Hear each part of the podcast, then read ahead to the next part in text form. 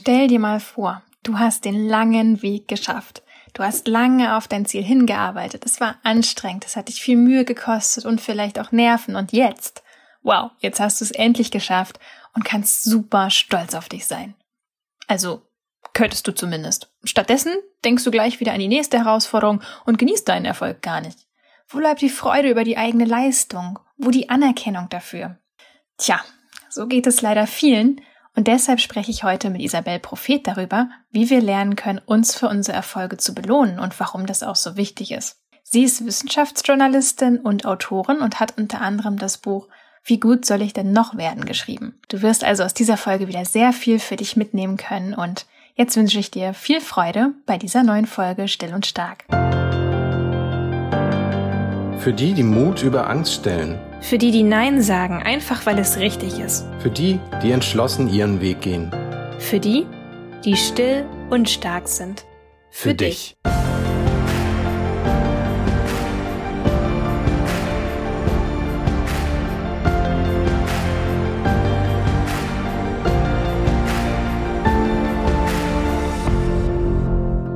Also erstmal finde ich es überhaupt cool, dass wir uns jetzt mal zu zweit hingesetzt haben und uns mal tapen bei unseren Gesprächen. Ja. Weil was die wenigsten ja von uns wissen, ist, dass wir uns eigentlich täglich relativ angeregt miteinander unterhalten. Wir haben eine, ja, wie soll ich das nennen? WhatsApp-Audionachrichtenfreundschaft.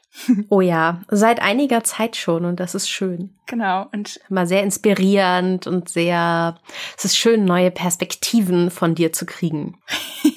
ist wie so ein Privatpodcast eigentlich.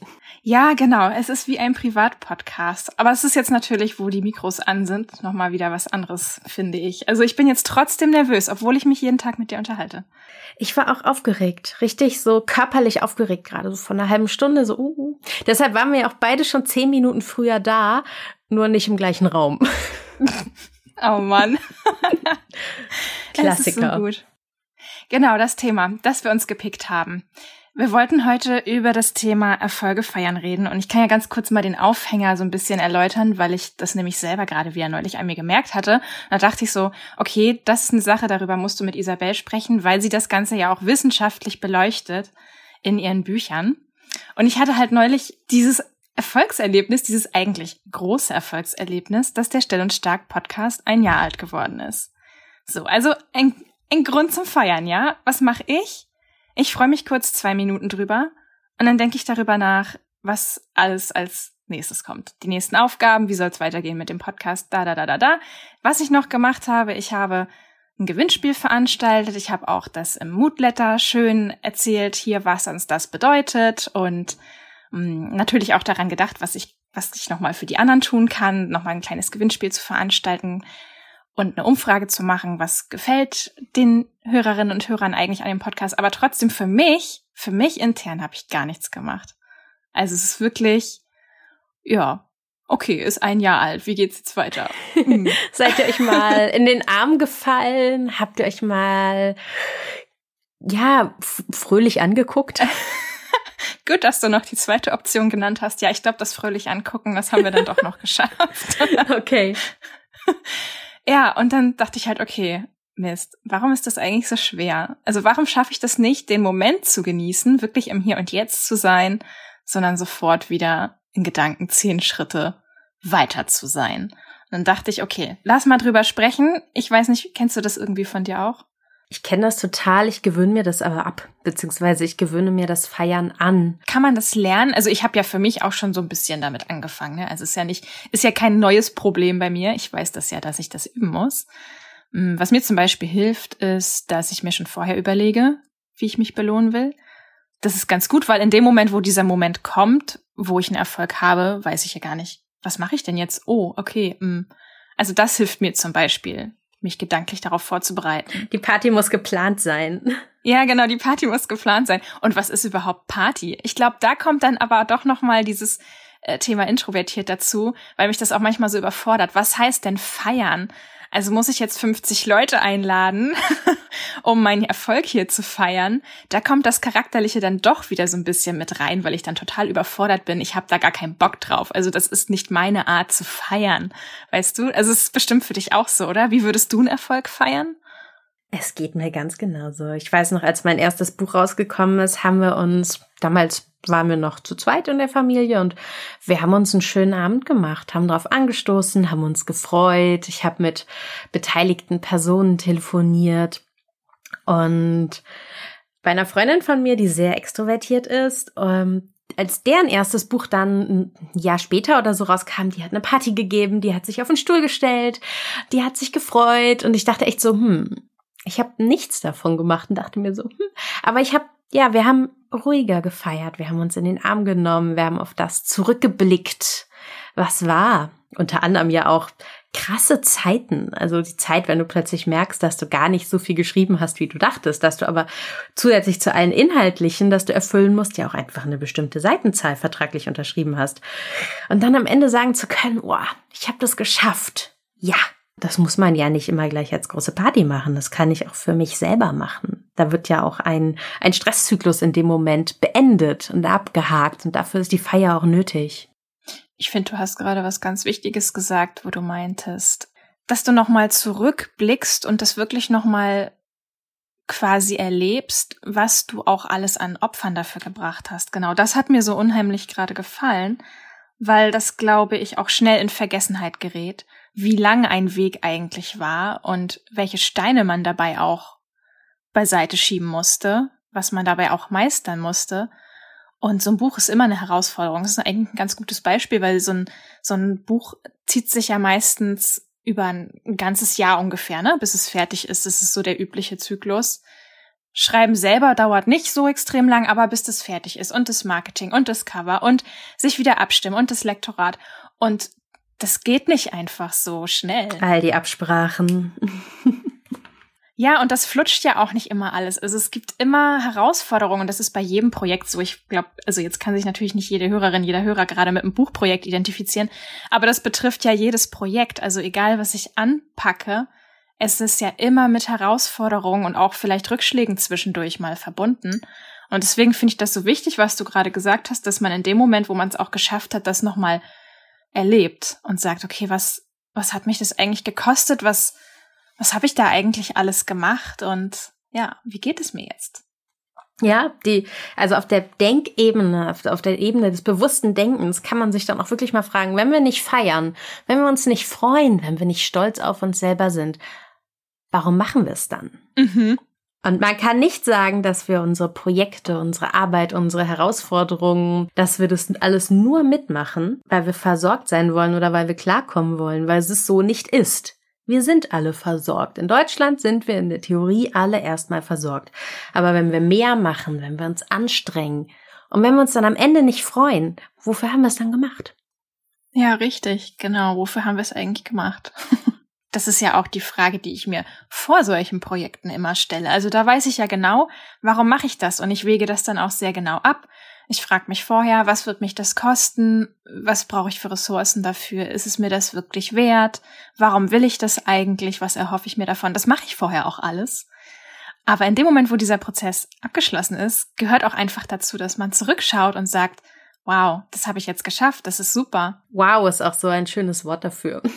Wow. Mir ist gerade mir ist gerade als laut auch noch eingefallen, das Yay. Und ähm, ja, genau. Hast du, hast du Scrubs gesehen, die Fernsehserie von früher ja. mit diesen Ärzten? Ja. Und da war doch die, ein, ja, die eine Ärztin hat immer Yay gesagt und es wurde von den von den Serienmachern so verniedlicht, wie sie Yay sagt. Und im Nachhinein denke ich mir so, hey, nein, sie hat was gefeiert. Also yay ist ja irgendwie sowas, wir sehen das auch so als so ein bisschen süß an. Wow hat was mit Ehrfurcht zu tun. Yay ist immer so, ah, yay, ich hab's geschafft. Nein, yay, cool. Ich hab's geschafft, wir haben's geschafft, wir haben was erreicht. Ja, also warum verniedlichen wir das, wenn es doch eigentlich Ausdruck dessen ist, dass wir etwas Großartiges geleistet haben oder dass etwas Schönes passiert ist? Es sollte nicht verniedlicht werden. Genau, aber das heißt auch, dass sie einfach diese gute diese gute Eigenschaft schon hatte, sich dessen bewusst zu sein, dass kleine Dinge zählen. Und ich finde, das ist nämlich auch schon so ein ganz wichtiges Ding. Man wartet ja häufig so einfach auf diese ganz großen Erfolge, vergisst aber die ganzen Teilerfolge, die auf den Etappenzielen halt auch da sind. Stimmt, ja. Dann muss es schnell weitergehen und dann kommst du in so ein ja, in so ein Hamsterrad rein, weil du übersehen hast zwischendurch mal zu bemerken, was du gerade Gutes gemacht hast. Und ich habe neulich auch in einem Artikel darüber gelesen, den Gedanken fand ich ganz interessant. Häufig belohnen wir uns, aber wir belohnen uns für die falschen Sachen. Also ich habe gelesen, dass viele das so machen und ich habe mich dabei auch selber erwischt, dass man sich belohnt in Anführungsstrichen, wenn es einem schlecht geht, um sich aufzumuntern. Also dass die Belohnung eigentlich ein Trost ist und da macht man es dann, dass man sagt, okay, ähm, was tröstet mich jetzt? Ein leckeres Essen oder eine Massage oder ich gucke mir meine Lieblingsserie an oder irgendetwas in der Art.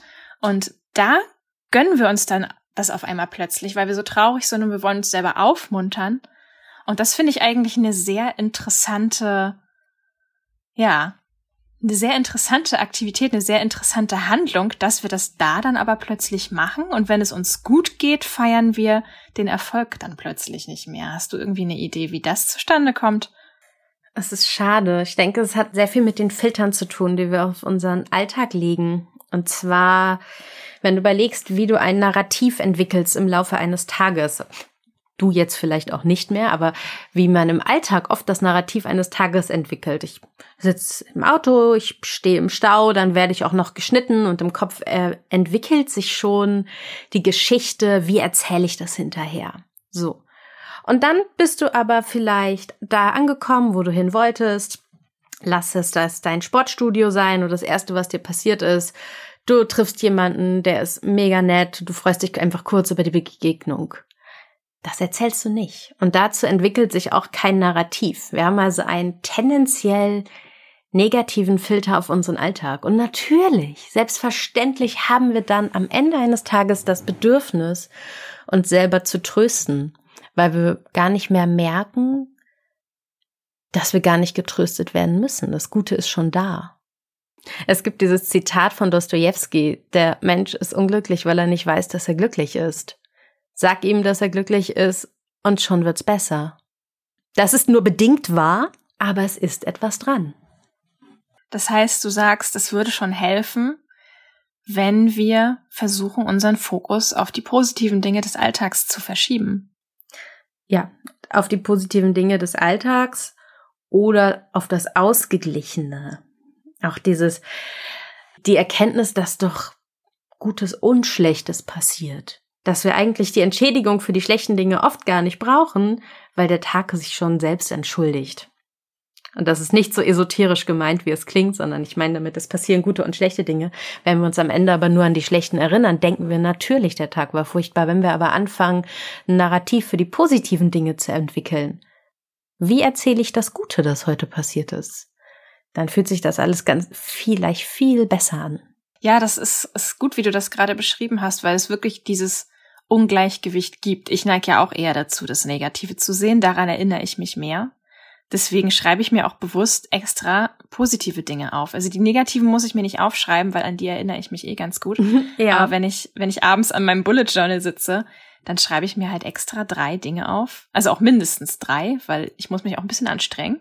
Das ist wichtig, damit die positiven Dinge auch eine Chance bekommen. Ja, manchmal muss man da wirklich ziemlich drüber nachdenken. Also ich habe wirklich so Tage, ich weiß nicht, ob du das auch kennst, wo ich irgendwie so unzufrieden bin, dass es auch richtig, richtig lange dauert, an dem Tag überhaupt noch was Gutes zu finden. Das kenne ich total. Vor allem dieser Moment, wenn du noch gar nicht richtig im Abend angekommen bist und dir denkst, es war nichts gut. Gar nichts war irgendwie gut. Nichts. Und dann muss man vielleicht auch erst noch mal kurz was anderes machen damit sind wir jetzt beim Thema Stresszyklus, um überhaupt rauszukommen aus diesem negativen Gefühl. Aber dass du es aufschreibst, ist ja eine sehr gut erforschte Methode, damit es einem besser geht und damit man auch sein Leben positiver wahrnimmt. Also die Methode, dieses drei gute Dinge, dreimal Dankbarkeit, dreimal Hoffnung, drei gute Dinge, ähm, das ist ja eine super, super gute Methode. Aber ich wollte über den Stresszyklus reden. Stresszyklus ist gerade so eins meiner Lieblingsthemen, weil wenn uns etwas Negatives passiert und deshalb erinnern wir uns hinterher auch so gut dran, dann passieren, dann werden ja so Prozesse im Körper angestoßen im Gehirn. Es werden das Gehirn sorgt dafür, dass Stresshormone ausgeschüttet werden, die Verdauung reagiert, der Blutdruck reagiert, der Puls reagiert. Wir spüren Stress ja körperlich. Genau wie ich vor unserer Aufzeichnung. Das ist ein System, das müssen wir wieder beenden. Wenn wir das nicht beenden, dann bleibt dieser Pegel im Körper ein bisschen erhöht. Und wir nehmen das sehr lange mit raus und es dauert Ewigkeiten, bis der Körper das abgebaut hat. Wenn wir aber diesen Zyklus beenden, und zwar indem wir einen Erfolg feiern, durch den Raum tanzen, joggen gehen, ein bisschen hüpfen. Ich sehe es bei meiner kleinen Tochter, die ist jetzt anderthalb. Wenn die sich freut, die hüpft. Die hüpft und springt. Das ist, das ist gar keine bewusste Handlung, sondern es passiert mit ihrem Körper. Oder wenn ich in die Kita komme und sie war schon so ein bisschen, hm, ich weiß, weil sie noch sehr klein ist, ist sie oft dann auch nachmittags unruhig, wünscht sich dann auch, dass ich oder eben mein Freund sie abholen. Wenn sie uns dann sieht, die springt und alles an ihr bewegt sich und sie freut sich so sehr, uns zu sehen. Da beendet der Körper des Kleinkindes den Stresszyklus. Alles muss raus. Positive Hormone werden ausgeschüttet. Aus dem negativen, wo sind die, wo sind die? Oder im Fall eines Erwachsenen, wie wird das wohl werden? Oder wie stehe ich diese Situation durch? Daraus macht der Körper ein, ich habe es geschafft und ich bewege mich und unterstütze mich selbst dabei, diese Stresshormone abzubauen und in etwas Positives reinzukommen. Wir brauchen diesen Stressabbau. Und da gibt es nichts Besseres, als einen Erfolg zu feiern. Weil wir in dem Moment sagen, ja. Und dieses Ja, wenn ich hier sitze und Ja sage, ganz automatisch mache ich zwei Fäuste, ich mache diese Ja-Armbewegungen, dieses kleine Häkchen, das man in die Luft malt. Ähm, dieses Ja, das ist ja etwas, was im Körper auch passiert. Und das hat einen positiven Einfluss auf unsere Hormonausschüttung und damit auch auf unser Gefühl. Und ich glaube, das vernachlässigen wir manchmal. Also ich merke das bei mir, ich versuche ganz viele Dinge einfach mit dem Kopf zu lösen. Und das ist ja eigentlich so großartig, was du gerade beschrieben hast. Das ist vielleicht auch so einfach so der, der Tipp oder die Anregung, mal durchaus ein bisschen körperlich in Anführungsstrichen zu werden, weil der Kopf kann das gar nicht alles alleine lösen. Da hängt noch ein Körper dran und der hat ganz, ganz großartige, hervorragende Mechanismen, die du ja auch gerade beschrieben hast, wo es tatsächlich einfach reichen würde schon, wenn wir einfach mal so ein bisschen abzappeln, oder? Ja, ja, total. Wir sind ja auch evolutorisch gar nicht dafür das gemacht, was wir jetzt machen, nämlich rumsitzen. Ähm, das, das, das ist und das sind die menschlichen Körper nicht gewohnt. Und ich arbeite ja von zu Hause aus und ihr, du und Timon, ihr jetzt habt ja auch oft erzählt, dass ihr morgens Spaziergänge macht und ähm, mein Freund und ich, wenn wir gleichzeitig zu Hause sind, wir führen das jetzt auch ein, dass wir wirklich versuchen am Vormittag, da wir beide sehr frühe Arbeiter sind, ist das, arbeiten wir früh, aber dann nach dem ersten großen Block auch wirklich mal rauszugehen und uns zu bewegen. Ja, diese Bewegung etwas reguliert im Körper. Das sind physiologische Prozesse. Und wie geht's dir danach? Du bist erstmal aufgeräumter im Denken. Also ich arbeite meistens von 8 Uhr bis 10 Uhr ungefähr einmal schon sehr, sehr intensiv. Dann habe ich auch einen Großteil meines sichtbaren Tagwerks geschafft. Und dann rauszugehen, egal ob es Joggen ist oder Einkaufen oder ein Spaziergang ist, hat dann erstmal den Effekt, dass ich dieses intensive Arbeiten ein Stück weit hinter mir lassen kann, abschließen kann und dadurch dann auch den Freiraum im Kopf habe, mit dem, was ich gemacht habe, weiterzuarbeiten oder mich etwas Neuem zuzuwenden. Das heißt, um jetzt nochmal so einen Tipp daraus abzuleiten, wenn es uns generell schwer fällt, Stress abzubauen. Mal abgesehen davon, dass wir unsere Erfolge natürlich feiern müssen, um diesen Zyklus zu durchbrechen und uns selber positiv zu stimulieren. Bewegung, sagst du. Bewegung ja, ist ein ganz, ganz Fall. großer, wichtiger Punkt. Okay. Bewegung ist auf ein Faktor dabei, diesen Erfolg zu feiern, weil wir eben damit Unsicherheiten von vorher, die sich im Körper niedergeschlagen haben, über Bodenstoffe abbauen können. Würdest du sagen, dass das auch viel mit Selbstoptimierung zu tun hat, dass wir einfach so schnell weiterhechten? Dass wir uns das gar nicht mehr erlauben, mal kurz stehen zu bleiben, weil da kommt ja schon das nächste, worin wir besser werden müssen? Ja, ich denke schon. Ähm, das ist wahrscheinlich sehr, sehr individuell, aber ja, klar. Du erlaubst dir nicht, zu feiern, weil du mehr erreichen musst. Mhm. Das ist auch eigentlich sehr, sehr schade, weil damit ja auch so die emotionale Selbstfürsorge fehlt. Also diese Selbstoptimierung als unterliegendes Gefühl. Niemand geht raus und sagt, heute betreibe ich Selbstoptimierung, aber die Selbstoptimierung als darunterliegendes Gefühl hat ja das Ziel, dass es uns besser geht. Dann sollten wir das auch einen Moment lang auskosten, ansonsten hat es ja nichts gebracht.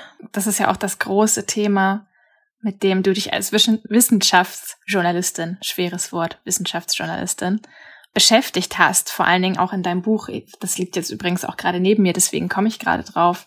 Das heißt, wie gut soll ich denn noch werden? Schluss mit übertriebenen Ansprüchen an uns selbst. Und ähm, ich habe es mir gerade noch mal hier hingelegt, weil ich finde, dass dieses Buch auch eine sehr, sehr gute Hilfe dabei sein kann, zu sagen, okay, wie, wie schaffe ich das denn überhaupt öfter mal innezuhalten und auch mal stolz auf das zu sein, was gerade jetzt ist und nicht, was vielleicht in zehn Tagen, drei Wochen, drei Monaten, einem Jahr mal passieren wird und immer nur in dieser Spirale zu sein, wo muss ich noch hin? Ja, es ist eigentlich sehr bedauerlich, dass wir selber so da uns selber so hintreiben lassen. Aber ich denke auch wirklich, dass es etwas ist, das von außen kommt. Dieses, wir verweigern uns. Wobei das ganz witzig ist, finde ich. Ich merke das auch selber jetzt, dadurch, dass ich da jetzt auch vermehrt darauf achte, auch mehr über meine Erfolge zu sprechen. Ich merke auch total, der Wert darin liegt ja auch, dass man anderen näher kommt. Das klingt jetzt erstmal ganz komisch. Ja, was haben denn, was haben denn andere davon, dass ich meine Erfolge mit, ihr teil, mit ihnen teile? Ja. Aber das Schöne ist, und ich glaube, das haben viele introvertierte, zurückhaltende Menschen gar nicht auf dem Schirm. Andere freuen sich mit dir. Ja. Es ist eine Chance, zusammenzuwachsen, sich mit anderen zu verbinden und sich gemeinsam über einen Erfolg zu freuen. Und jeder, der jetzt mal ganz kurz drüber nachdenkt, freue ich mich für meine Freundin, wenn die was Tolles geschafft hat? Ja, total. Natürlich, ich freue mich für jede Person, die was Großartiges geschafft hat. Das ist doch Wahnsinn. Deswegen kann ich mich da dann auch mal fragen, ja, warum denn ich nicht? Also wenn ich dann mal rausgehe, dann freuen sich doch andere auch mit mir. Das ist eigentlich, beschreibst du da ja eine sehr schöne weitere Methode, mit der man äh, ja, es, es erzeugen kann, dass Menschen ihre Erfolge mehr feiern, nämlich öfter mal bei anderen nachfragen, wie ist es gelaufen? Wie feierst du dich jetzt? Also eine, eine gemeinsame Bekannte von uns hat ja kürzlich ihre Promotion verteidigt, also disputiert.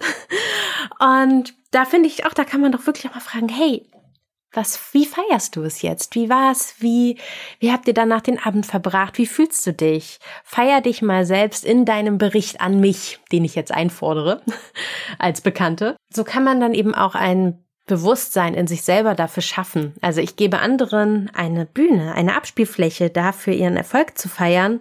Und ich tue es dann eben auch in mir selbst, weil ich es als etwas Normales, als etwas Richtiges anerkenne. Total guter Gedanke. Das finde ich nämlich wirklich schön, dass es auch einfach um die Gemeinschaft geht. Es hat gar nichts damit zu tun, dass man jetzt denkt, okay, ich bin introvertiert, ich bin totaler Einsiedler. Das ist ja totaler Quatsch. Wir brauchen ja auch soziale Kontakte, dieses Gefühl von Verbundenheit, dass wir uns gegenseitig unterstützen, dass wir das Gefühl haben, eine Verbindung zueinander zu haben, auch wenn wir gar nicht andauernd miteinander sprechen würden oder so. Aber es ist einfach etwas da in dem Moment. Und das brauchen Introvertierte ganz genauso wie alle anderen auch, nur in einem anderen Umfang. Und da finde ich das einfach so schön, auch einfach vielleicht mal so als Denkanstoß oder so als Handlungsidee, einfach auch mal zu sagen, hey, ich freue mich gerade wahnsinnig da und darüber. Einfach mal ausprobieren und mal gucken, wie die Person reagiert. Weil das hatte ich früher nämlich, ich hatte wirklich Angst, anderen zu sagen, guck mal, ich habe das und das gemacht und ich bin da total stolz drauf, weil innerlich hatte ich diesen Stolz schon. Also ich habe mich schon über meine Leistung gefreut, aber ich habe mich nicht getraut, das anderen zu sagen. Ich meine, andere merken das ja auch, ne? Ist das eine echte Freude, kommt die von Herzen oder will die sich gerade aufplustern? Der, das ist ja ein Riesenunterschied. Und den merken andere sofort. Das hat viel mit Authentizität auch zu tun.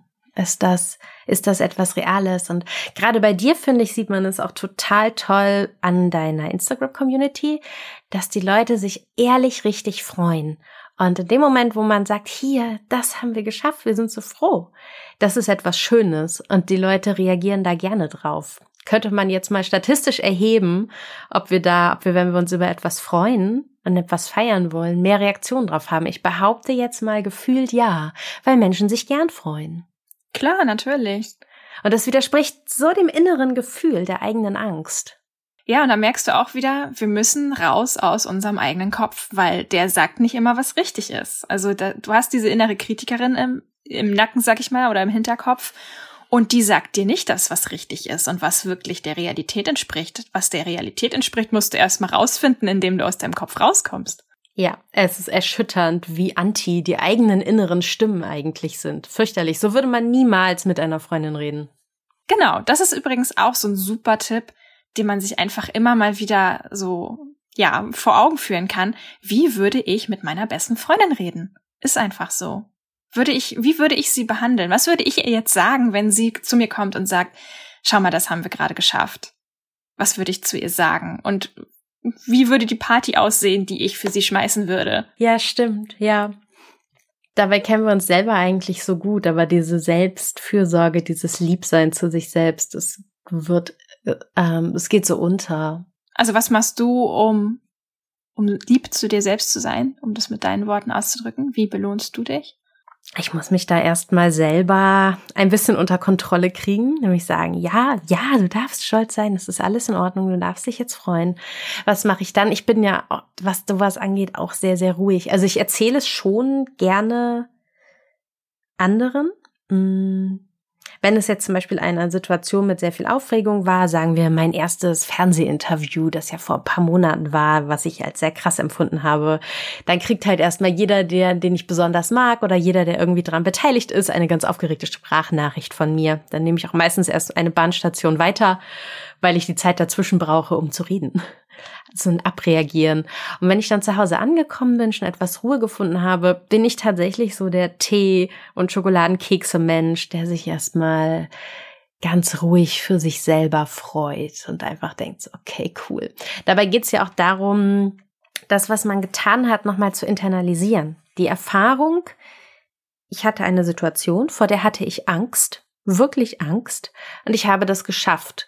Und wenn ich jetzt mich hinsetze und das in mir arbeiten lasse, dieses Positive, dann verarbeitet mein Körper das ja als Erfahrung und daraus kann man beim nächsten Mal Stärke ziehen und das ist ganz, ganz wichtig. Da kommen wir jetzt ein bisschen in den Bereich des Mentaltrainings. Was visualisierst du, wenn du vor einer Situation stehst? Und ich behaupte mal, dass doch sehr viele Menschen, vielleicht gerade jüngere, vielleicht auch gerade unsicherere Menschen, das Negative visualisieren. Wie gehe ich mit einem Scheitern um? Und die Forschung sagt aber, wir brauchen das nicht. Es ist egal, wie negativ wir uns alles ausmalen. In 97 Prozent der Fälle tritt es nicht ein. Und in einem weiteren, ich glaube, wie war das denn? Vier Fünfteln aller Fälle, glaube ich, sind wir in der Lage, dem Negativen Herr zu werden. Also brauchen wir die negativen Gedanken eigentlich nicht. Wenn was Schlechtes passiert, können wir immer noch improvisieren, diese Erfahrung zu internalisieren. Ich kann das. Es ist sehr, sehr gut. Sehr hilfreich, also wirklich praktisch hilfreich, dieses Wissen, ich habe Dinge geschafft, die mir zu groß waren und es war in Ordnung. Ich habe es hingekriegt und Oft wird dann, wenn jemand nervös wird, wird dieser Person ja geraten, stell dir den Erfolg vor. Also du stehst vor deiner Prüfung, stell dir vor, wie das Auditorium applaudiert, wenn du deine Urkunde bekommst. Oder stell dir vor, wie du auf dem Siegertreppchen stehst nach deinem Sportevent. Ich würde sagen, stell dir vor, wie du in der Prüfung stehst und es gut machst. Stell dir vor, wie du läufst, wie du schnell läufst, wie du hochspringst. Stell dir vor, wie du vor dem Auditorium stehst oder vor dem Publikum stehst und deinen Vortrag hältst und wie es gut klappt. Und das ist das wahre Mentaltraining dabei, sich nicht den Erfolg hinterher vorzustellen, sondern den Moment in den Moment der Handlung. Und da einfach zu sagen, ich kriege das hin. Und das ist fürchterlich schwer. Das habe ich jetzt in wenigen Minuten erklärt. Und das umzusetzen in einer Situation, in der möglicherweise wirklich eine Angst besteht, eine Stressreaktion im Körper besteht, ist das nicht so einfach. Aber das zu trainieren kann uns das Leben erleichtern. Ich habe ganz oft ähm, mir vorgenommen, ich halte keine Vorträge mehr, obwohl ich echt oft und eigentlich auch gerne Vorträge halte. Aber ich habe mir vorgenommen, es nicht mehr zu machen, weil ich gesagt habe, dieses Leid vorher, dieses Ich fühle mich so fürchterlich, das möchte ich nicht mehr. Aber dann ist es eigentlich nicht so gut, das, was man ja dann doch gern tut, zu eliminieren, sondern dann muss das Leid angegangen werden, dann muss die Angst vorher angegangen werden, weil die der eigentliche Knackpunkt ist. Das heißt, du gibst, du hältst gerne Vorträge, aber diese Hölle davor, diese Gefühlshölle davor, hat dich dazu gebracht, es nicht mehr zu machen. Aber an sich magst du die Tätigkeit gerne. Inzwischen ja, lange nicht, aber inzwischen schon, weil ich das Gefühl habe, es ist, also es ist ja erstmal etwas, was dir einen sicheren Rahmen gibt. Du stehst und du erzählst. Und dann gibt es eine Interaktion, du wirst gefragt. Das ist eigentlich ganz schön, ja. Mhm, okay. Es ist ja auch so spannend, weil ich gerade merke, ja, okay, wie, wie oft wir uns Dinge vielleicht dann auch einfach versagen, weil wir Angst vor der Angst haben und die Sache an sich mögen wir eigentlich sogar. Ja, stimmt. Ja, das stimmt. Ja. Und dann noch, wenn du Vorträge hältst, sprichst du ja über deine Herzensthemen. Du sprichst, du hast das Privileg, dass du schon etwas aufschreiben durftest, dass viele Menschen gelesen haben. Und dann hast du dieses Privileg, dass die Menschen es spannend genug finden, dass sie mehr davon hören wollen. Und dann stehe ich da und denke mir so, ah, nee, nee, nee, nee, nee, ich, ich habe ich hab Angst, ich möchte das nicht, es war alles ein Fehler. Kann ich bitte einfach einen Schreibtischjob haben? Das ist doch schade. In dem Moment tue ich mir ja selber weh. Wie würdest du sagen, dass man das trainieren kann? Weil in dem Moment fällt einem vielleicht gerade jetzt nicht ein, ah ja, ich versuche jetzt daran zu denken, wie gut ich mich fühle, wenn das gut funktioniert. Ich glaube, in dem Moment würde es mir so gehen, dass mich meine Angst dann vollständig lähmt und dann kann ich mir das auch gar nicht mehr vorstellen. Also, wie würdest du anfangen? Ich würde in dem Sinne mittendrin anfangen, weil am Anfang kann keiner von uns anfangen. Am Anfang haben wir nämlich nur Angst und keine Erfahrung. Das ist leider einfach so. Wenn man das aber einmal überwunden hat, wird man oft zu der Erfahrung gelangen, ah hey, das klappt und oh hey, die Menschen interessieren sich für die Botschaft.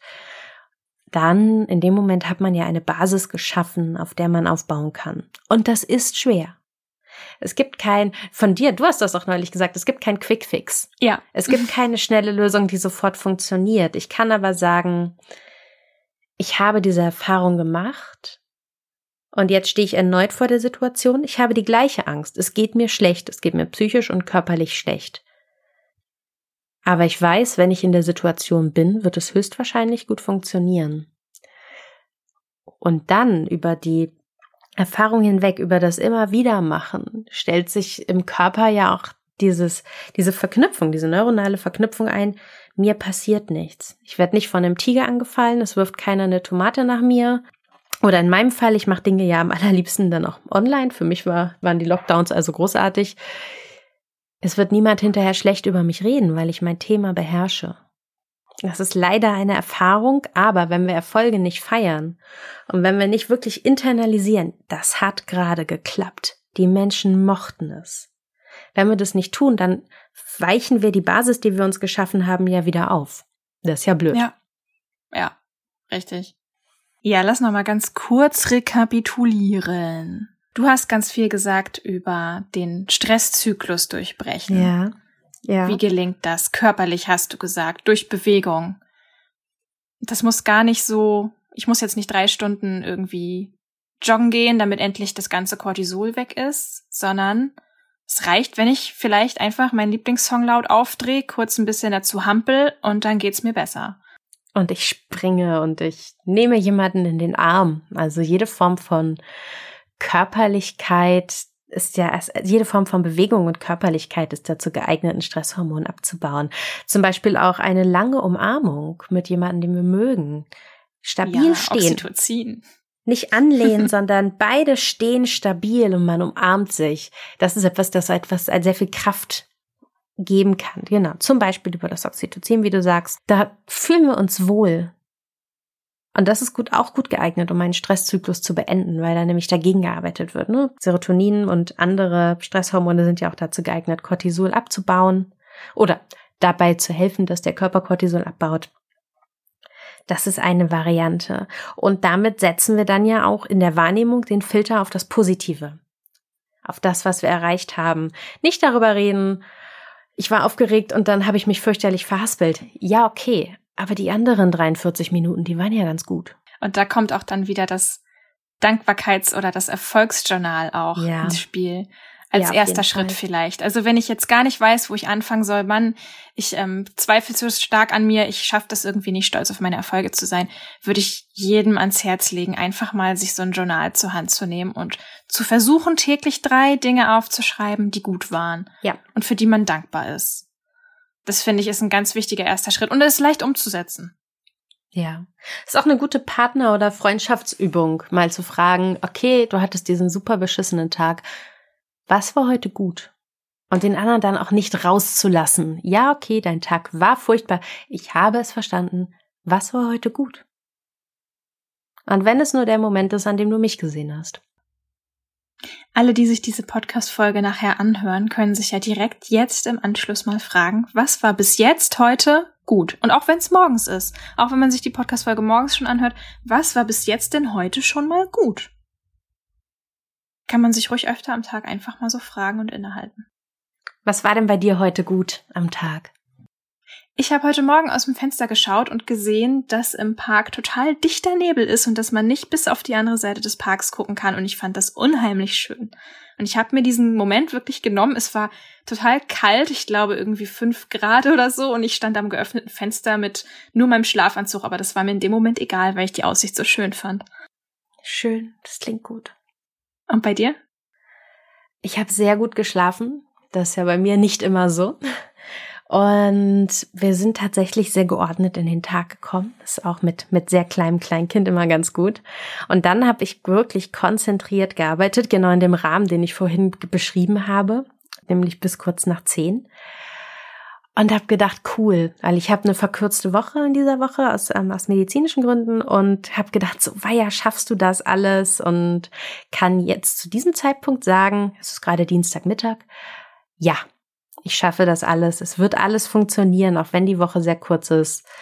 Und das hat sich wirklich gut angefühlt, diese Erkenntnis von, von jetzt an bin ich safe. Von jetzt an schaffe ich den Rest. Mhm.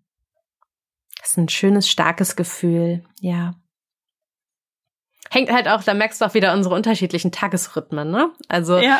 du kommst erstmal in den Tag, genießt erstmal den Moment und ich muss erstmal ein bisschen was erledigt haben, damit ich mich ähm, besser fühle, andere Dinge zu machen. Unterschiedlich. Dafür hast du nach hinten raus Luft, ne? Dafür hast du dann relativ schnell schon Erfolge. Ja. Bei mir ist es manchmal so, ich brauche sehr lange, um in den Tag reinzukommen. Und dann baut sich schon wieder bei mir manchmal dieser Druck auf, ja, jetzt musst du aber auch mal irgendwas hinkriegen, ja? Also dein Tag ist ja auch begrenzt. So, sag ich mir dann auch selber. Gut, dass wir nicht zusammen wohnen. Ja, ja, genau. Wir würden uns gegenseitig verrückt machen. Ja, wirklich. Oh Gott, wenn ich so, so früh Feierabend mache und dich da noch sitzen sehe, denke ich mir dann halt auch mal so, okay, die macht jetzt noch weiter. Du könntest auch noch weitermachen, ja. aber du willst eigentlich nicht. Oh, nein. Richtig, genau. Das ist dann die nächste Herausforderung. Also wir ziehen niemals zusammen. Nee, zum Glück müssen wir das aber auch gar nicht. Gut. Schön. Ja, ich glaube, das waren unsere Schlussworte, ne? Ja. Das war's schon wieder für heute. Vielen Dank fürs Zuhören. Isabels Buch Wie gut soll ich denn noch werden, das verlinken wir dir selbstverständlich in den Shownotes, genauso wie das Bullet Journal, das Timon und mir hilft, achtsamer mit uns selbst umzugehen und auch die kleinen Erfolge im Alltag wertzuschätzen.